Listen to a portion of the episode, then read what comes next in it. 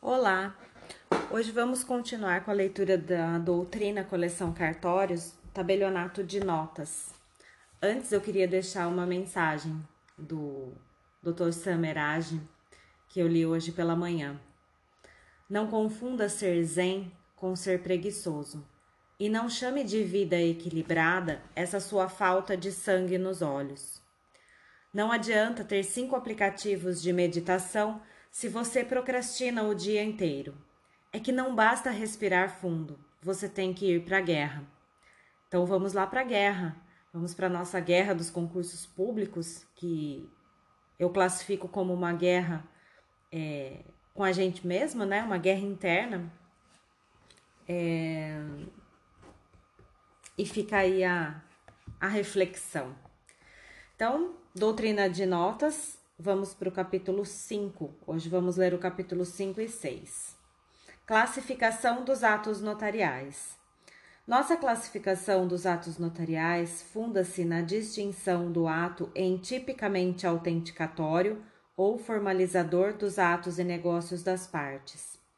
Este critério está adotado na Lei 8935 no seu artigo 6, dispondo que compete aos notários formalizar juridicamente a vontade das partes, intervir nos atos e negócios jurídicos a que as partes devam ou queiram dar forma legal ou autenticidade, autorizando a redação ou redigindo os instrumentos adequados, conservando os originais e expedindo cópias fidedignas de seu conteúdo. Autenticar fatos. Assim, os atos notariais classificam-se em autenticatórios de fatos, ou seja, atas notariais ou formalização da vontade das partes em atos e negócios jurídicos, ou seja, escrituras públicas. Seguimos no estudo destes dois instrumentos notariais. 5.1 Atas notariais. As atas notariais configuram todo e qualquer ato do tabelião cuja finalidade seja simplesmente autenticar certo fato, pré-constituindo prova. Podem ser subdivididas em autenticações, atos que determinam a identidade entre documentos ou entre uma assinatura e uma manifestação de vontade. Por sua vez, subdivide-se em autenticações estrito senso, ato que determina a identidade entre o documento e sua cópia fiel. Dois atos podem realizar esta finalidade. A pública forma é a cópia fiel e integral de um documento que é posteriormente consertada por outro tabelião. Este ato caiu em desuso, pois a fotocópia de um documento substitui com vantagens a cópia de seus caracteres, possibilitando inclusive a impressão de imagens, o que não é possível com a pública forma. A autenticação de cópia de documento é a declaração do tabelião de que a cópia corresponde ao original que lhe foi apresentado e com o qual conferiu. Reconhecimento de firma. Ato que determina a autoria de uma assinatura, vinculando-a a certo e determinado documento particular. No reconhecimento de firma ou assinatura, o tabelião afirma que o documento está assinado por certa e determinada pessoa. Esse reconhecimento de firma subdivide-se em reconhecimento por autenticidade. O tabelião declara que o documento foi firmado na sua presença. É frequente, porém, que assim não seja, pois muitas vezes as partes comparecem com o documento já assinado, forçando o tabelião a solicitar que a parte assine novamente. Em sua presença, um cartão de assinaturas que fica depositado no tabelionato. Alguns estados exigem que o tabelião recolha em um livro de presenças a assinatura do signatário. Reconhecimento por semelhança. O tabelião declara que a assinatura constante em um documento é semelhante a outra presente em uma ficha de assinaturas previamente depositada no tabelionato pela parte signatária. O tabelião, nesse caso, não dá certeza da autoria, mas somente da semelhança da assinatura. É o reconhecimento de firma mais popular no Brasil, pois apresenta elevada confiabilidade ao tempo em que oferece conforto para as partes signatárias, que não necessitam comparecer perante o tabelião, apenas o documento é apresentado por portador. Reconhecimento por abono. ato em vias de extinção, por oferecer pouca segurança. O reconhecimento da assinatura é feito pela cognição e fé de um terceiro, alheio ao tabelião, que declara sob responsabilidade civil e penal a autoria de certa e determinada assinatura em um documento. Admite-se ainda, excepcionalmente, para pessoas presas. O diretor da casa prisional funciona como um abonador das assinaturas daqueles sob sua custódia. Atas notariais estrito senso são instrumentos que verificam e descrevem a ocorrência de certo fato, pormenorizando-o com a finalidade de pré-constituir prova jurídica. 5.2 Escrituras públicas formalizam juridicamente a vontade das partes. O notário intervém nos atos e negócios jurídicos a que as partes devam ou queiram dar forma legal e autenticidade, redigindo o instrumento adequado para propiciar a plena eficácia. Algumas escrituras, por sua relevância e frequência na vida civil, podem subdividir esse grupo. Procurações formalizam o mandato, propiciando a representação para atos ou negócios. Negociais formalizam atos exigidos por lei e atos e negócios em geral, via de regra imobiliários. Testamentos ato de disposição da totalidade dos bens ou parte deles, ou de declarações de caráter não patrimonial para produzir efeitos depois da morte da pessoa. Capítulo 6 Forma notarial A vida se apresenta aos nossos sentidos pela forma. O som, o cheiro, a palavra, o gesto, o toque, a visão são todos elementos de expressão e de cognição dos fatos da vida. Forma dat es rei, o brocárdio latino para a forma da existência à coisa. Demonstra que necessitamos na vida jurídica das formas para que a cognição se faça perfeita e para que delas decorram efeitos. O direito se vale da forma para prever e regular as relações jurídicas. A forma pode ser solene, se a lei prever e exigir o cumprimento de certos requisitos, ou não solenes, quando aceitar como bastante apenas a manifestação das partes. São aceitas as formas verbal ou oral, a forma escrita particular ou a forma pública. A lei exige a solenidade apenas excepcionalmente. A validade da declaração de vontade não dependerá de forma especial, senão quando a lei expressamente a exigir. A regra geral para a escritura pública é a prevista no artigo 108. A escritura pública é essencial à validade dos negócios jurídicos que visem a constituição, transferência, modificação ou renúncia de direitos reais sobre imóveis de valor superior a 30 salários, a 30 vezes o maior salário mínimo vigente no país, se a lei não disser o oposto. Você sabe quantos são 30 salários mínimos? Saiba para o concurso. Há outros atos para os quais é indispensável a escritura pública. Os principais são a emancipação do menor, os pactos antinupciais, a instituição de fundação, as constituições de renda ou de bem de família, a cessão de direitos hereditários. Há outros atos em que a forma pública é facultada e cujo uso está consagrado pela sociedade. O testamento público, o reconhecimento de firmas em documentos de relativa importância, o mandato para fins bancários e, mais recentemente, a separação e o divórcio, o inventário e a partilha, a mediação e a conciliação. A forma notarial reveste-se de aspectos de grande subjetividade, decorrentes da necessidade e do reconhecimento social da fé pública. A atuação do tabelião é ritualística. As técnicas que utiliza compõem o seu próprio rito, derivado de sua autonomia e prudência. Há também uma liturgia, seja na narrativa, seja nos sinais exteriores lançados pelo tabelião, como rubricas, sinais, selos, carimbos. Tome-se como exemplo a expressão saibam todos, que implica num anúncio que é, por um lado, específico ao leitor do ato e, por outro lado, generalista e ambicioso, clamando a todos da comunidade, ou mesmo a qualquer ser do universo, a existência e a fé pública do ato notarial. Finalmente, a atuação notarial é dramática. ela envolve o interesse das partes com sua humana subjetividade. Por trás das frias linhas da escritura ou da ata há emoções, a alegria de quem adquire a casa própria ou a dor de quem se divorcia da pessoa antes querida. 6.1 Documento e instrumento.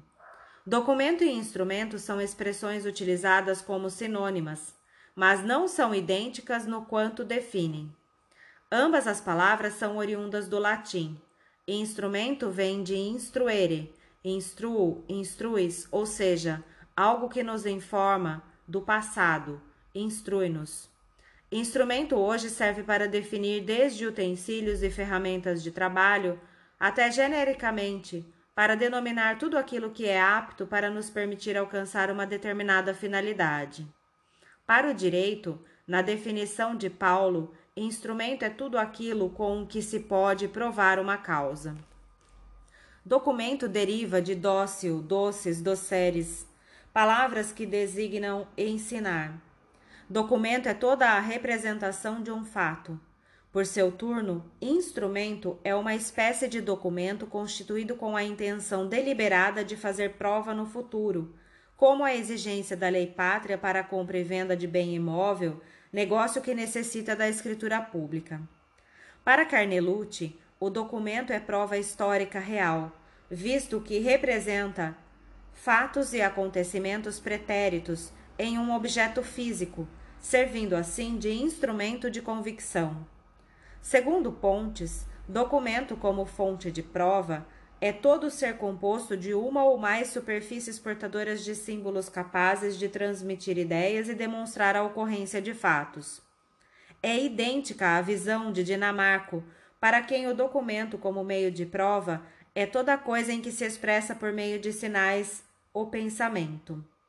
Quanto à origem, os documentos podem ser públicos ou particulares, conforme seu autor seja um particular ou um ente público.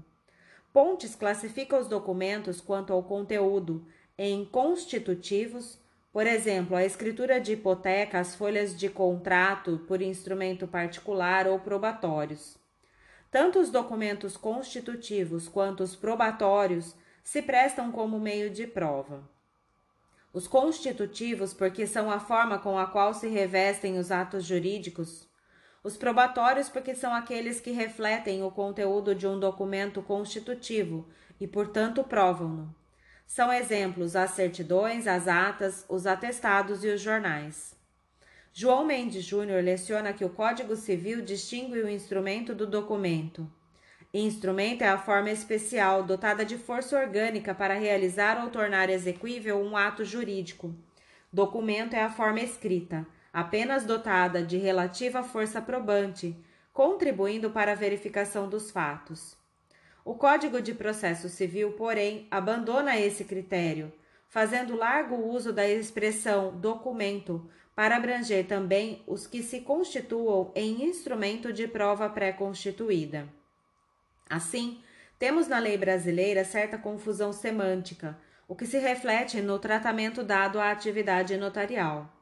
Ora, o resultado do ato notarial é tratado como documento, ora, como instrumento. 6.2 Documento público notarial. Documento público é o documento expedido pelo Estado por meio de agente público no exercício de sua competência fixada por lei ou regulamento.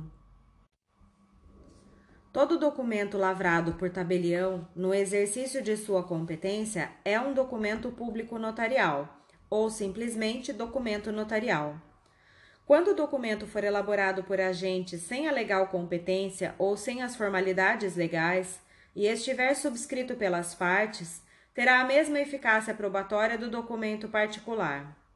O Estado tem o dever de expedir o documento público quando haja sido regularmente solicitado por parte legítima, desde que preenchidas as condições de fato e de direito exigidas pela lei para a emissão do documento. O documento público não é favor ou arbitrária liberalidade do agente público competente. Sua lavratura é direito que o Estado não pode deixar de atender, de nenhum modo, quando atendidos os requisitos da lei. 6.3 Aspectos da forma notarial. A forma notarial obedece aos costumes decorrentes da secular liturgia profissional e a requisitos legais, em especial os fixados no artigo 215 do Código Civil. Podemos distinguir estes aspectos em extrínsecos ou intrínsecos. 6.3.1 Aspectos extrínsecos. Os aspectos extrínsecos se relacionam com a forma como se materializa o ato notarial, que pode ser protocolar ou extraprotocolar. Protocolum é livro. O ato notarial pode ser lançado no livro de notas do tabelião, ato protocolar, ou em documento apartado, que é apresentado pela parte no qual o tabelião realiza seu ato, extraprotocolar. O livro notarial pode ser de folhas soltas ou de folhas fixas encadernadas. Já não há mais livros de folhas fixas ou presas na atividade notarial brasileira, sendo importante ressaltar que o tabelião recebe o livro em folhas soltas e depois da lavratura de todos os atos o livro é encadernado. É costume que os livros sejam padronizados, contendo sempre o mesmo número de folhas, geralmente 200 ou 300 que podem ser impressas em ambas as faces. As folhas são numeradas e insubstituíveis e devem ser mantidas no livro, e ao final encadernadas, ainda que inutilizadas. Em alguns estados, a Corregedoria da Justiça impõe um determinado padrão de folhas, contemplando alguns itens de segurança, como a numeração indicativa do tabelião, a sequência de páginas, um código de barras, marcas d'água, dentre outros. Os atos devem ser lançados no livro em ordem sequencial cronológica, vedada a infração a esta regra. É vedado também manter livro aberto sem escrituração desde longa data, enquanto novos são abertos e escriturados, pois esta situação possibilita e até indica a prática de atos com datas anteriores à sua efetivação. Quando for impossível concluir no mesmo livro um ato que se inicie nas últimas páginas, o tabelião pode deixar de utilizá-las, cancelando-as com a declaração em branco. Assim, evita-se infração à unidade formal do ato notarial. O espaçamento entre linhas deve ser rigorosamente igual até o encerramento do ato. As entrelinhas, rasuras e ressalvas devem ser evitadas. Escrituração.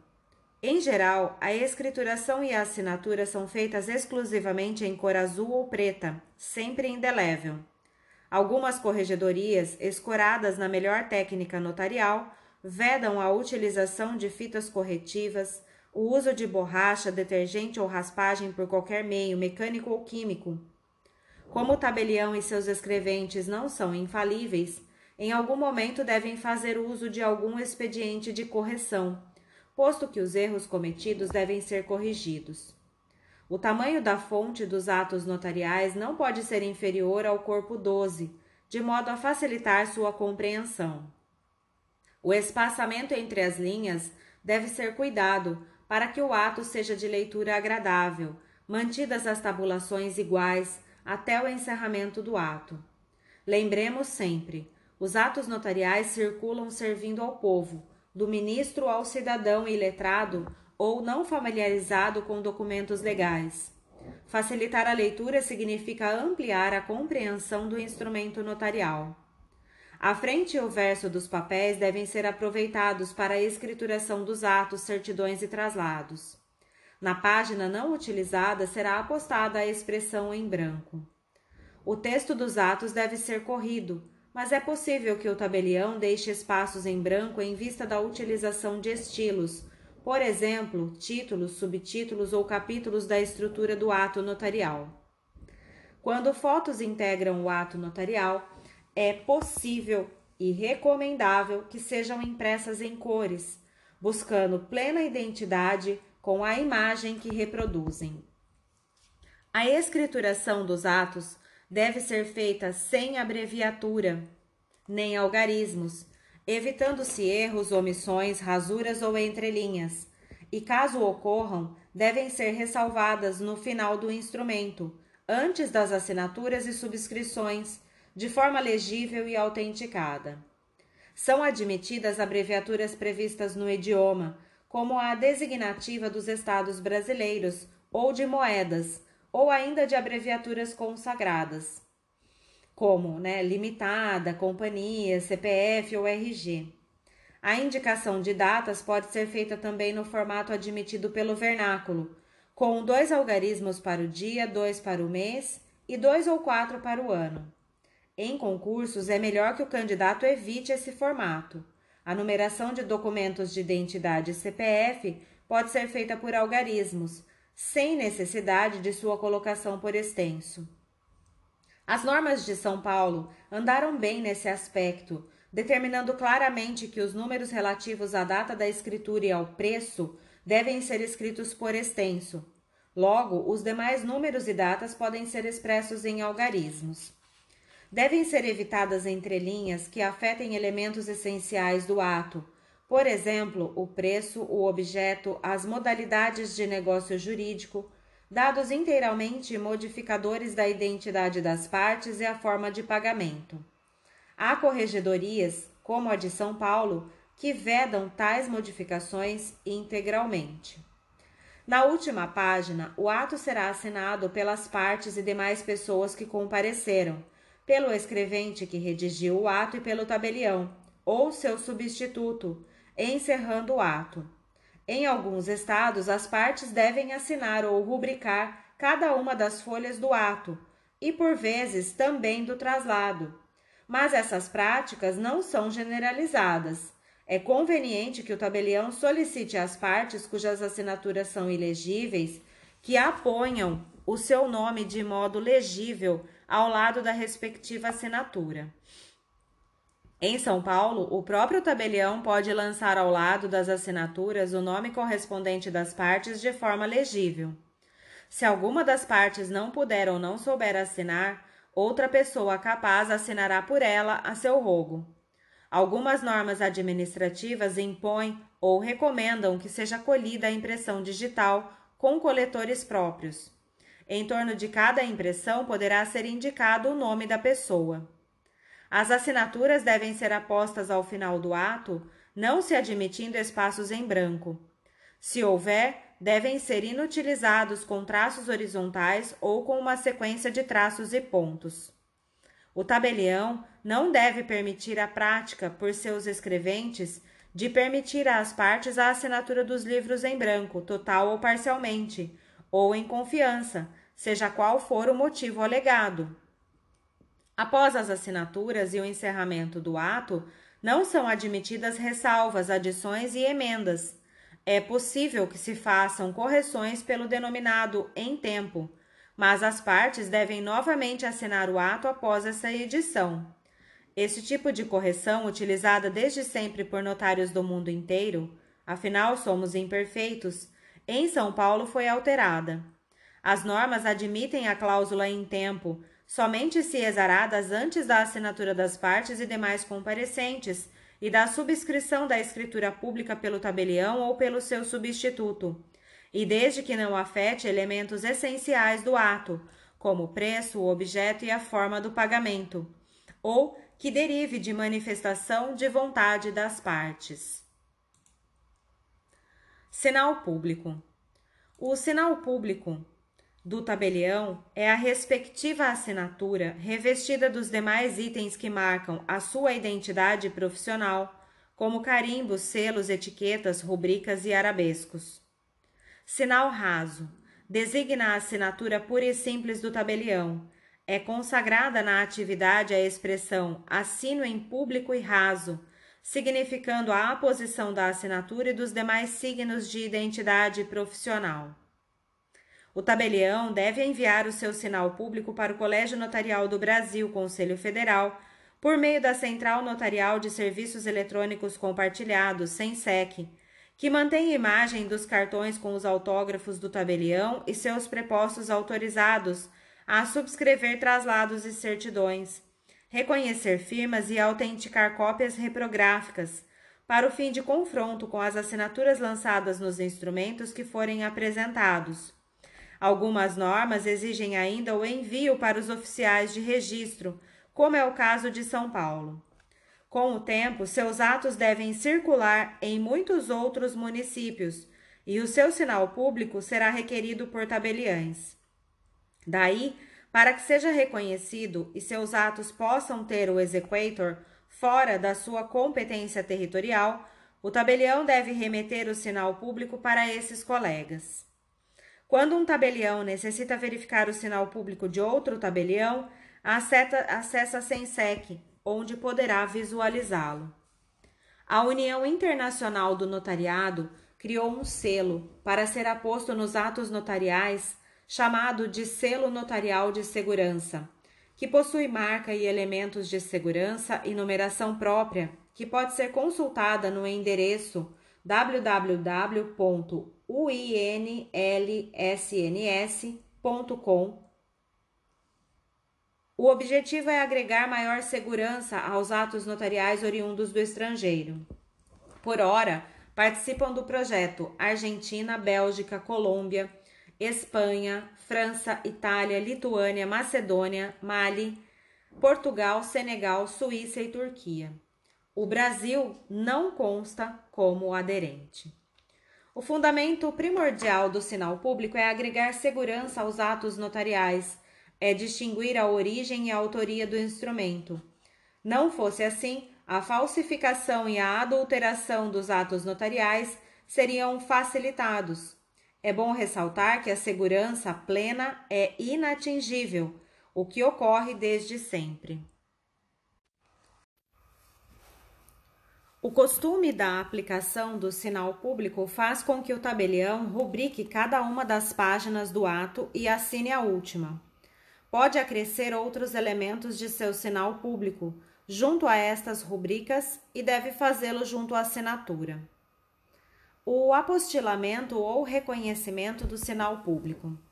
Tecnicamente, reconhecer o sinal público é apostilar o documento, isto é, aplicar os meios necessários para legalizar um documento que necessita circular em regiões estranhas à competência do oficial, que é autor do documento público. O apostilamento é uma técnica universal, reconhecida em todos os países do mundo seja nos países de direito romano germânico ou nos países do direito da common law. Um ato notarial somente produz efeitos em cidade diversa da delegação do tabelião, quando se haja reconhecido o seu sinal público por um tabelião da localidade onde deva produzir seus efeitos. Há outras exigências de apostilamento quando se tratar de documento do estrangeiro, convenção da apostila. Se se tratar de documento que deva produzir efeitos no Brasil, o rito é o seguinte: se documento particular, a assinatura das partes deve ser reconhecida, autenticada pelo notário do país onde se tiver produzido o documento. Se documento público não notarial, a assinatura do agente deve ser reconhecida ou autenticada pelo notário do país onde se tiver produzido o documento. Se o documento público notarial, já constará a assinatura do notário. B. Em todos os casos acima, a assinatura do notário deve ser apostilada conforme a convenção da apostila, ou reconhecida, autenticada pelo cônsul ou representante diplomático brasileiro, caso o país não integre a referida convenção. Ao chegar ao Brasil, o sinal público do cônsul ou diplomata não necessita de qualquer reconhecimento. C. Se o documento não estiver redigido em português, deve ser traduzido por tradutor público juramentado. É preciso ressaltar a dispensabilidade de tradução de documentos provenientes de países que integram a comunidade dos países de língua portuguesa. Esse tema, tão curial e inusitado, foi objeto do pedido de providências no CNJ, onde se recomendou a não exigência de tradução de documentos estrangeiros redigidos em língua portuguesa, conforme os artigos 224 do Código Civil Brasileiro e 162 do Código de Processo Civil, bem como da jurisprudência dos tribunais superiores. D. O documento e sua tradução juramentada são levados ao ofício de registro de títulos e documentos para registro após este estar apto a produzir efeitos no Brasil, ou seja, pode ser apresentado e produzir efeitos perante qualquer autoridade do país. Para exemplificar, citamos uma procuração de uma pessoa estrangeira residente em um país que não exija forma pública. Escrita e assinada de modo particular pelo interessado, terá reconhecida a firma pelo notário local. Logo após, apostila-se ou consulariza-se a firma do notário, ou seja, o consulado brasileiro reconhece que o notário tem autoridade para o reconhecimento feito.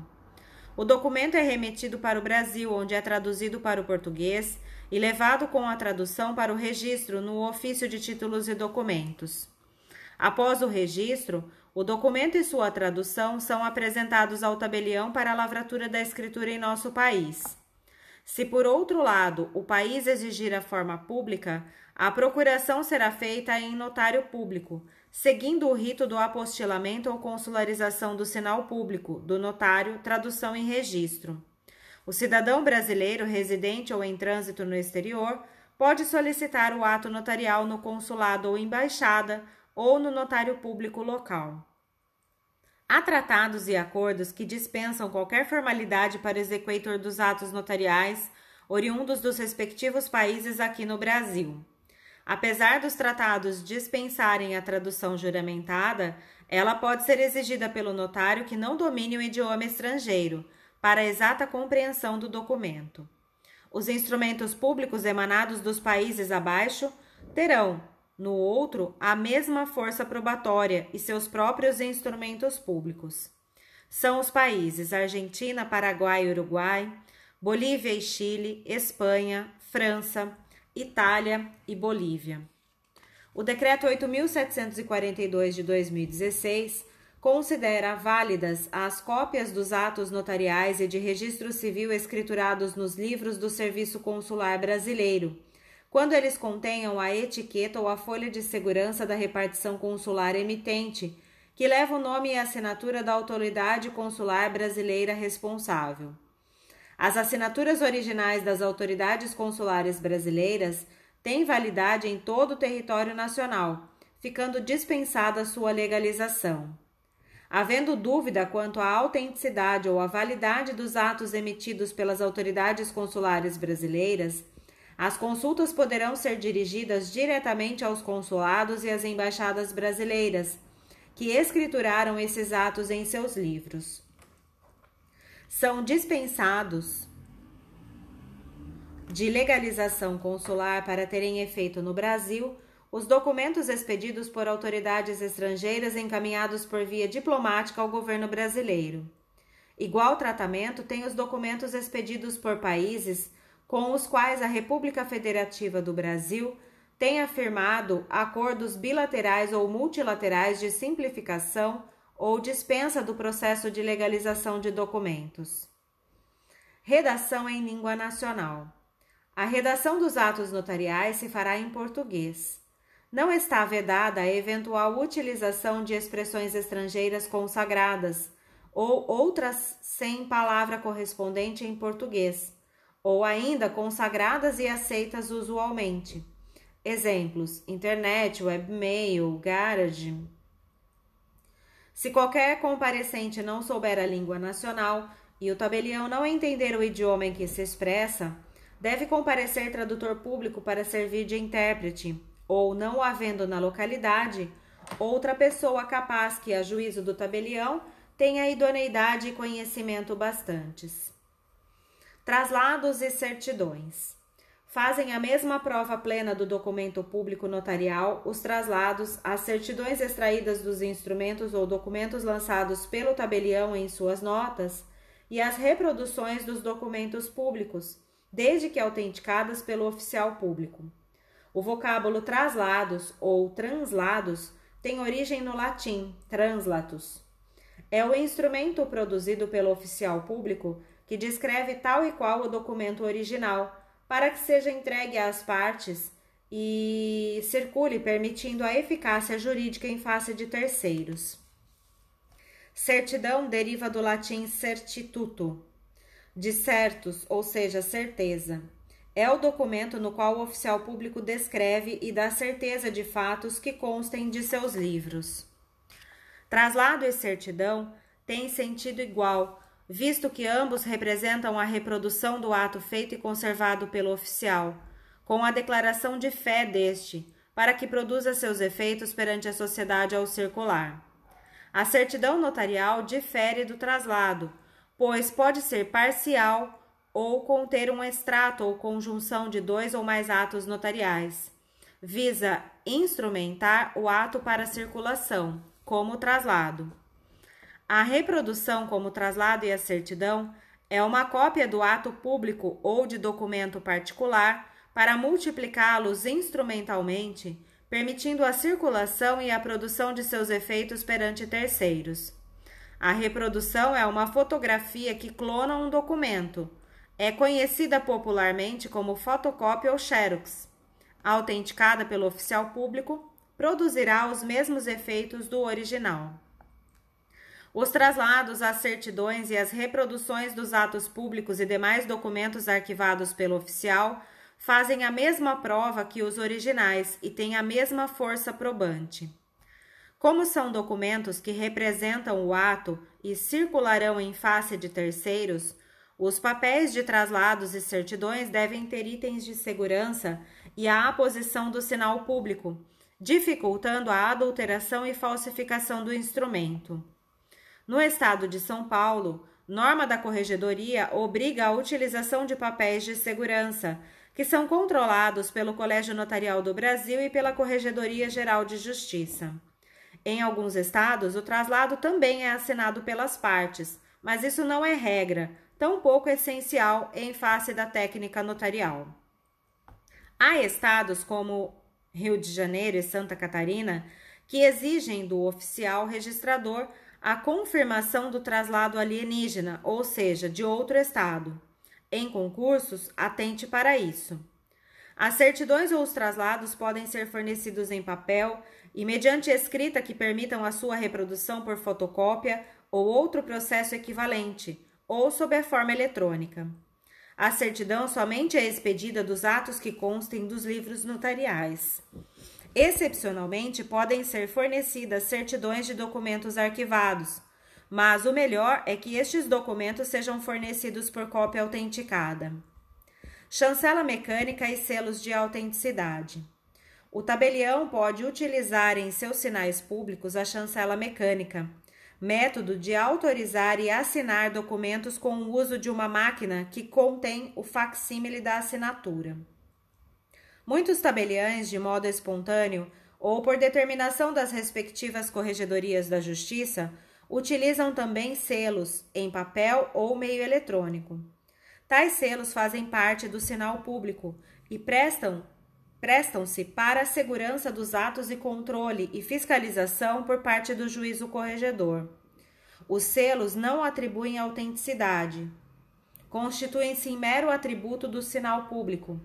Importante ressaltar, porém, que certas normas administrativas que obrigam ao uso do selo combinam a sua falta ou uso irregular com a nulidade do ato. Em concursos, atente para isso. 6.3.2 Aspectos intrínsecos. Os aspectos intrínsecos do ato notarial envolvem a presença e correção de elementos indispensáveis do ato, como a identidade das partes, capacidade, manifestação da vontade, objeto do negócio ou próprio negócio, etc. Para melhor compreensão do tema, lembramos os elementos do lead jornalístico: quem, quando, onde, o que, como e porquê. Comecemos pelo quem, ou seja, as partes e demais intervenientes. 6.3.2.1 Partes e demais intervenientes da escritura pública. São partes os interessados no ato notarial são outorgantes se conferem direitos, ou outorgados se recebem tais direitos. A escritura pode conter também a presença de intervenientes, ou seja, pessoas que não fazem parte do negócio, mas cuja presença seja necessária para perfectibilizar a outorga ou como anuentes, testemunhas. São exemplos de comparecentes, o cônjuge que comparece para simplesmente anuir, concordar com a venda do bem imóvel de propriedade do outro. ou o credor hipotecário que se declara ciente do negócio, ou ainda as testemunhas instrumentais ou probatórias presentes em certos atos. O tabelião ou escrevente não é parte, é autor do ato. É requisito essencial da atividade notarial o reconhecimento da identidade e capacidade das partes e de quantos hajam comparecido ao ato, por si como representantes, intervenientes ou testemunhas. Além da, de verificar a identidade das partes, o tabelião deve realizar a sua qualificação jurídica. No sentido processual, qualificação é tomada no conceito de identificação com os demais atributos que demonstrem as qualidades relevantes da pessoa para o ato a ser realizado. Integram a qualificação o nome completo, o estado civil, a nacionalidade, a profissão, o domicílio, o número da carteira de identidade seu órgão expedidor e o número do cadastro de pessoas físicas do Ministério da Fazenda, CPF. Se a parte é uma empresa ou associação, a razão social, o nome fantasia, a origem nacional, o domicílio, o número do Cadastro Nacional de Pessoas Jurídicas no Ministério da Fazenda, CNPJ, e o número de inscrição na junta comercial ou no cartório de registro civil das pessoas jurídicas.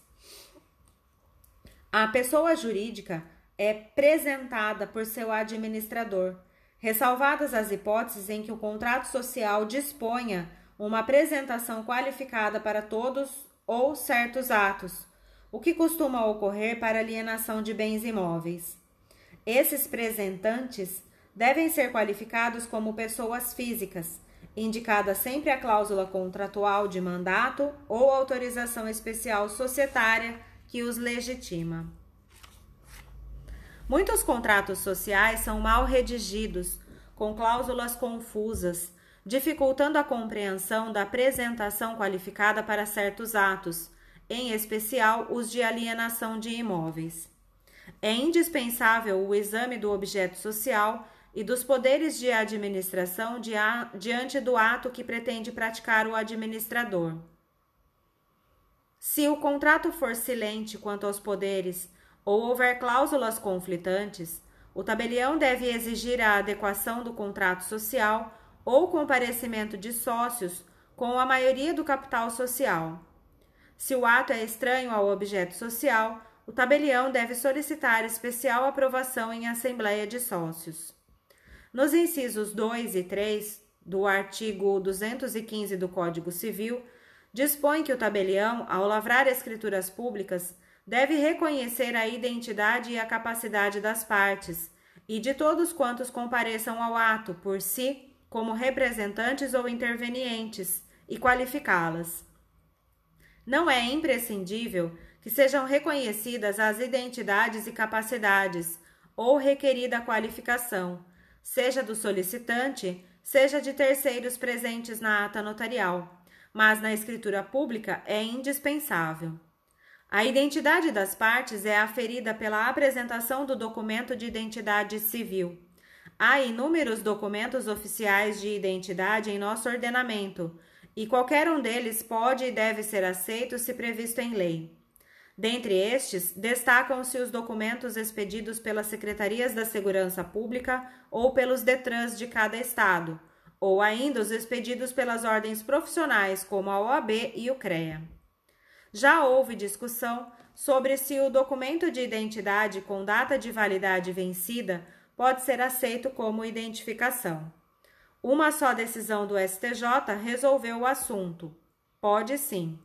O concurseiro deve optar sim em face desta questão. O assunto foi controverso, mas hoje há consenso. Verifique de qualquer modo a regulamentação do Tribunal de Justiça local. O nacional pode ser identificado pelo passaporte, que é documento de identidade destinado ao exterior. O estrangeiro também pode ser identificado por seu passaporte, que será apresentado com o visto de trânsito ou permanência válido. Excepcionalmente, pode o tabelião, a seu exclusivo juízo, identificar o estrangeiro por documentos oficiais de identidade de seu país de origem, hipótese que somente deve ser admitida para atos indispensáveis à cidadania, como um pedido de vista, de permanência, de asilo, o reconhecimento de filho, o testamento.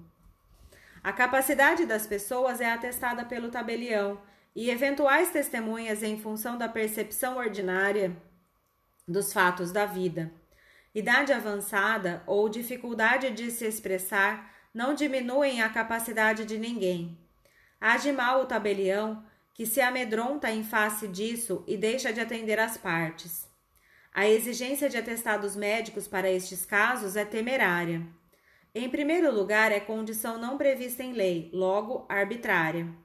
Em segundo lugar, a verificação da capacidade no âmbito da tutela notarial é feita exclusivamente pelo juízo do tabelião, que não age com culpa se uma apreciação judicial posterior concluir que a parte era incapaz ou não estava lúcida no momento do ato.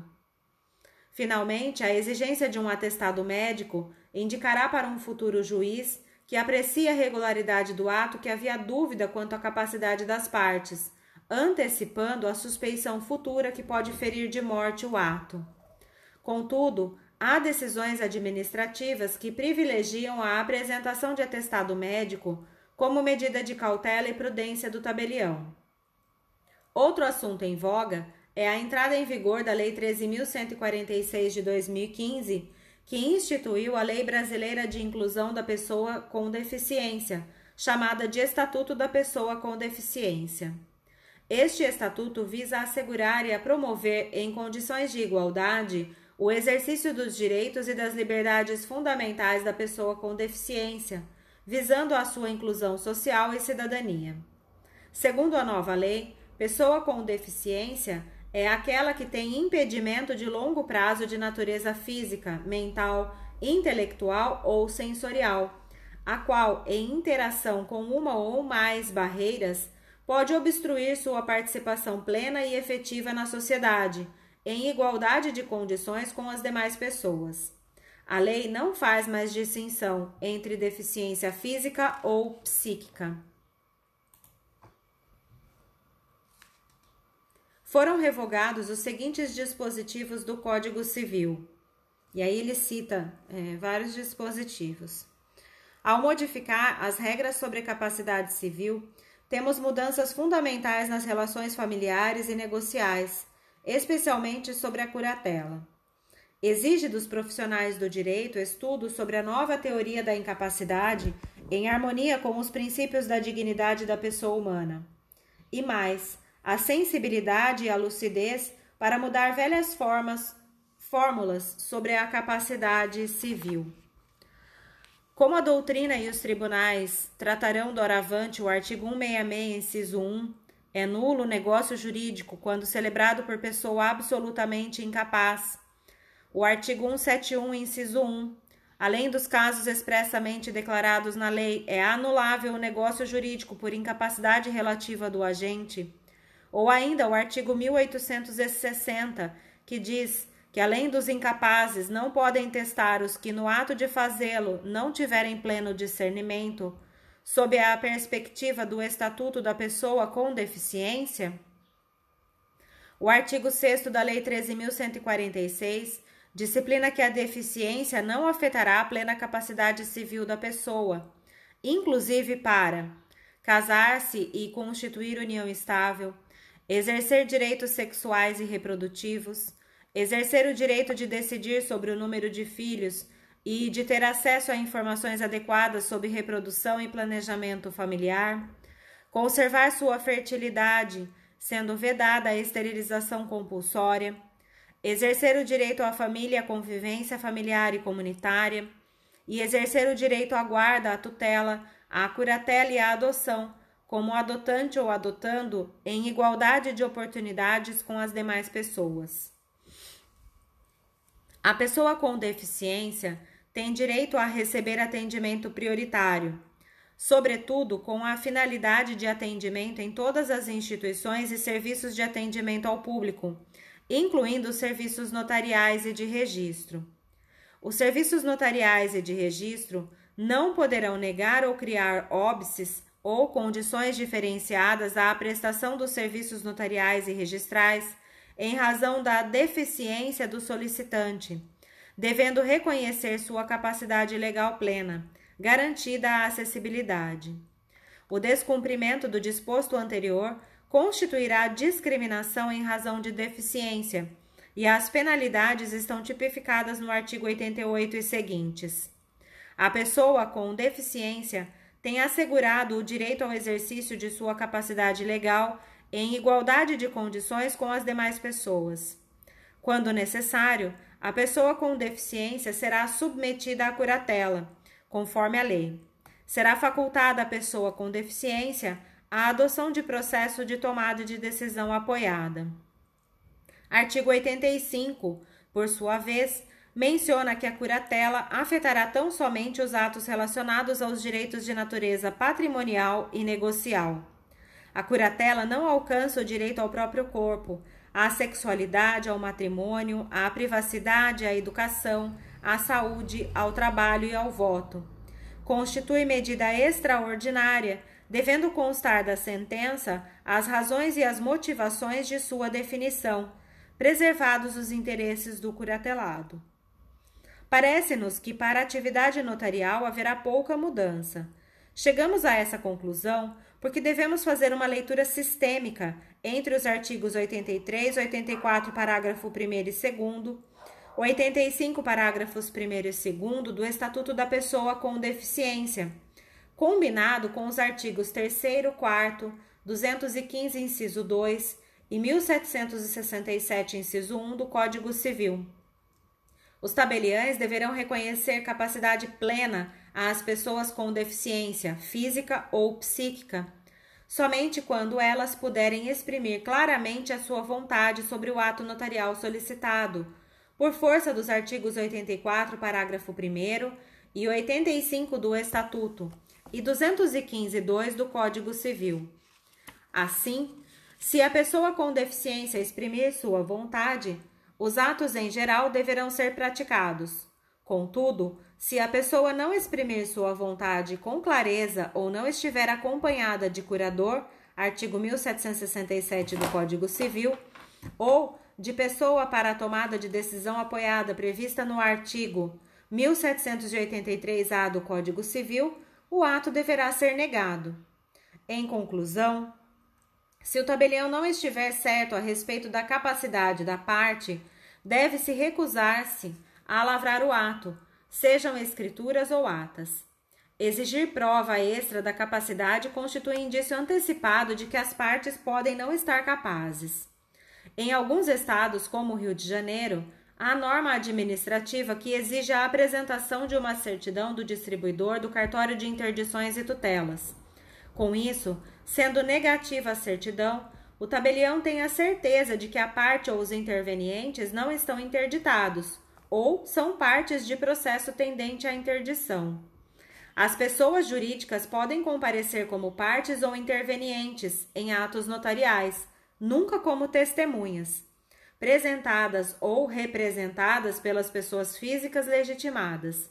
Para tanto, é indispensável a apresentação dos seguintes documentos: contrato empresarial ou estatuto, ata da assembleia ou reunião que indicou os representantes registrados no órgão próprio, e quando houver, o instrumento de mandato do representante. A lei não exige que a documentação seja atualizada, isto é, recente, com prazo fixo limitado, como 30, 90 dias ou qualquer outro prazo as normas de São Paulo determinam que a documentação das pessoas jurídicas não poderá ser de prazo superior a um ano, permitindo que se obtenha a ficha cadastral atualizada da junta comercial via internet, se possível. Há normas administrativas estaduais que fixam esses prazos ad cautelam. Parece-nos que essa disciplina deve ser interpretada como recomendação ao fazer notarial, em respeito aos princípios de liberdade, e legalidade esculpidos no artigo 5 inciso 2 da Constituição Federal. Cabe ao notário, no âmbito de sua autonomia profissional, adotar as cautelas pontualmente, sob sua responsabilidade. Em concursos, a questão deve ser respondida à luz das normas administrativas do Estado, onde se realiza o certame. A procuração para representar pessoas físicas ou jurídicas deve atender ao princípio da atração da forma, artigo 657 do Código Civil, devendo conter os poderes gerais de administração ou os poderes expressos e especiais para o ato notarial que se requer. Não há prazo para a procuração, mas algumas normas administrativas requerem que seja apresentada uma certidão recente, 90 dias ou menos. Exigência sem suporte legal, mas de boa cautela. Para tanto, alguns tabeliães, antes de lavrar atos baseados em procurações, costumam consultar os colegas autores das procurações para certificarem-se de que ainda estão vigentes. O inciso 3 do artigo 215 do Código Civil exige para a qualificação o nome, a nacionalidade, o estado civil, a profissão, o domicílio e a residência. Quando necessário, também o nome do cônjuge e o regime de bens do casamento ou a filiação. O nome, a filiação, a nacionalidade e o casamento com o respectivo regime de bens são atestados pelo tabelião de acordo com os documentos de identidade e certidão de casamento apresentados. Esses dados da qualificação e a fé da capacidade civil das partes e demais comparecentes fazem prova plena. A apresentação de carteira de identidade emitida por órgão profissional, como as da Ordem dos Advogados e dos Conselhos Profissionais, quando legalmente previstas, confere presunção de autenticidade notarial também a esse respeito. A certidão de casamento dá certeza do casamento ou da separação ou do divórcio, se estiverem averbados. Caso contrário, escrituras ou sentenças de separação ou divórcio podem ser aceitas, ainda que pendentes de registro, ressalvado o fato no ato notarial. O óbito é provado pela certidão própria ou por outra em que conste a sua averbação. A viuvez é provada pela apresentação da certidão de óbito do cônjuge falecido. O estado civil indicado pelo tabelião, à vista das certidões, tem a presunção legal de autenticidade. O estado civil de solteiro é provado pela certidão de nascimento atualizada ou decorre de declaração da parte, devendo a parte provar seu estado se houver contestação. O tabelião não é responsável pela declaração falsa e por seus efeitos, mesmo que eles causem prejuízos a terceiros de boa fé, posto que o sistema não prevê outro tipo de certeza. A nacionalidade é provada pelo documento de identidade ou registral empresarial. O CPF é provado com a mera indicação do número de inscrição perante a Secretaria da Receita Federal do Brasil, que será conferido pelo tabelião no sítio do órgão. A situação irregular perante o STF perante o CPF não obsta a lavratura do ato. A inexistência do número ou seu cancelamento, sim, devem obstar a lavratura. A residência e o domicílio das partes e demais comparecentes são declarados, segundo o princípio da boa-fé. Não se requer a apresentação de uma conta de consumo para prová-los, posto que não há previsão legal. É conveniente, mas não há obrigatoriedade legal que o tabelião agregue também o Código de Endereçamento Postal, CEP, das partes e comparecentes. Apesar de o inciso 3 exigir a indicação da filiação das partes e demais comparecentes, esta norma caiu em desuso, pois a identidade é especializada à vista do número do documento, não mais por meio da filiação. Há casos, porém, em que a indicação pode ser indispensável quando seja necessário identificar uma pessoa em face de sua descrição em antiga transcrição imobiliária. A atividade profissional pode ser autenticada pela apresentação de documento de identidade oficial, expedido pelo órgão de classe, ou ser meramente declarada pela parte ou comparecente, também conforme o princípio da boa-fé. Aposentado não é profissão, mas indica a inatividade e presta-se para a qualificação. A seguir, trataremos do momento do ato notarial, o quando do lead jornalístico. Nós vamos encerrar essa parte do, né, a leitura do capítulo 5 e parte do capítulo 6 e faremos um novo áudio com a sequência para não ficar muito longo.